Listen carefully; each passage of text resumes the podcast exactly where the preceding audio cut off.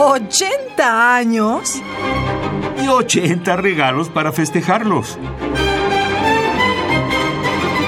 Cada día un regalo musical diferente.